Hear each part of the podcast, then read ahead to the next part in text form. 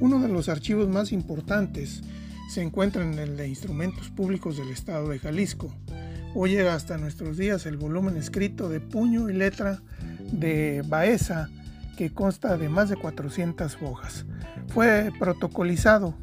entre 1846 y 1848 en Guadalajara. Allí fueron vaciados miles de documentos que datan desde 1570 hasta la época del rico labarquense don Francisco Velarde, cuando andaba en pleitos con las comunidades indígenas. El rico burro de oro pagó al notario jalisciense por transcribir los títulos y recaudos de las haciendas de su pertenencia, incluidas todas aquellas que no eran de su propiedad o que de una forma u otra habían sido del viejo Villar Villamil cuando tenía sus dos emporios de Buenavista, hoy Vista Hermosa, y de las Guarachas, que luego fue repartida para sus dos hijas casaderas. Los documentos de las comunidades indígenas, sus títulos y recaudos, se presentaban estas cuando litigaban con las haciendas. En este vastísimo documento que tenemos, eh, que tengo la fortuna de tener en mi archivo personal, la ciénaga de Chapala nunca había sido descrita con tanta precisión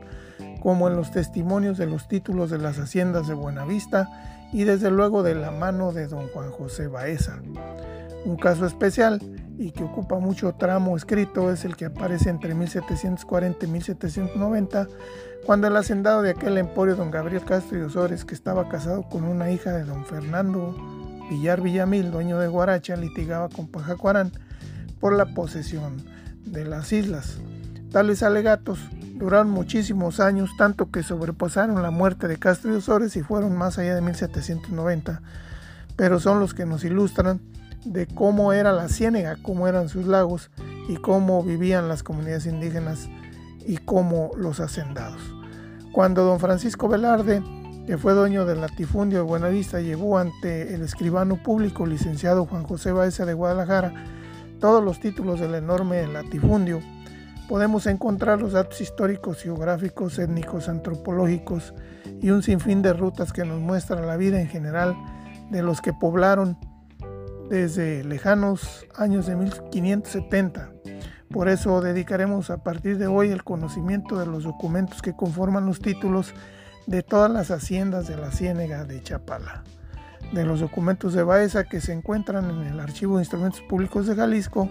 donde se conservan los originales, iremos desgajando parte por parte para el amable escucha posiblemente lo vea como algo cansado y muy, de muy largo tiempo, pero no será así. Les prometo que iremos conociendo la ciénega y sus comunidades, sus haciendas, su geografía, una buena manera de obtener la historia viva que hoy no se cuenta ya. Por eso estaremos revisando la hacienda de Guaracha,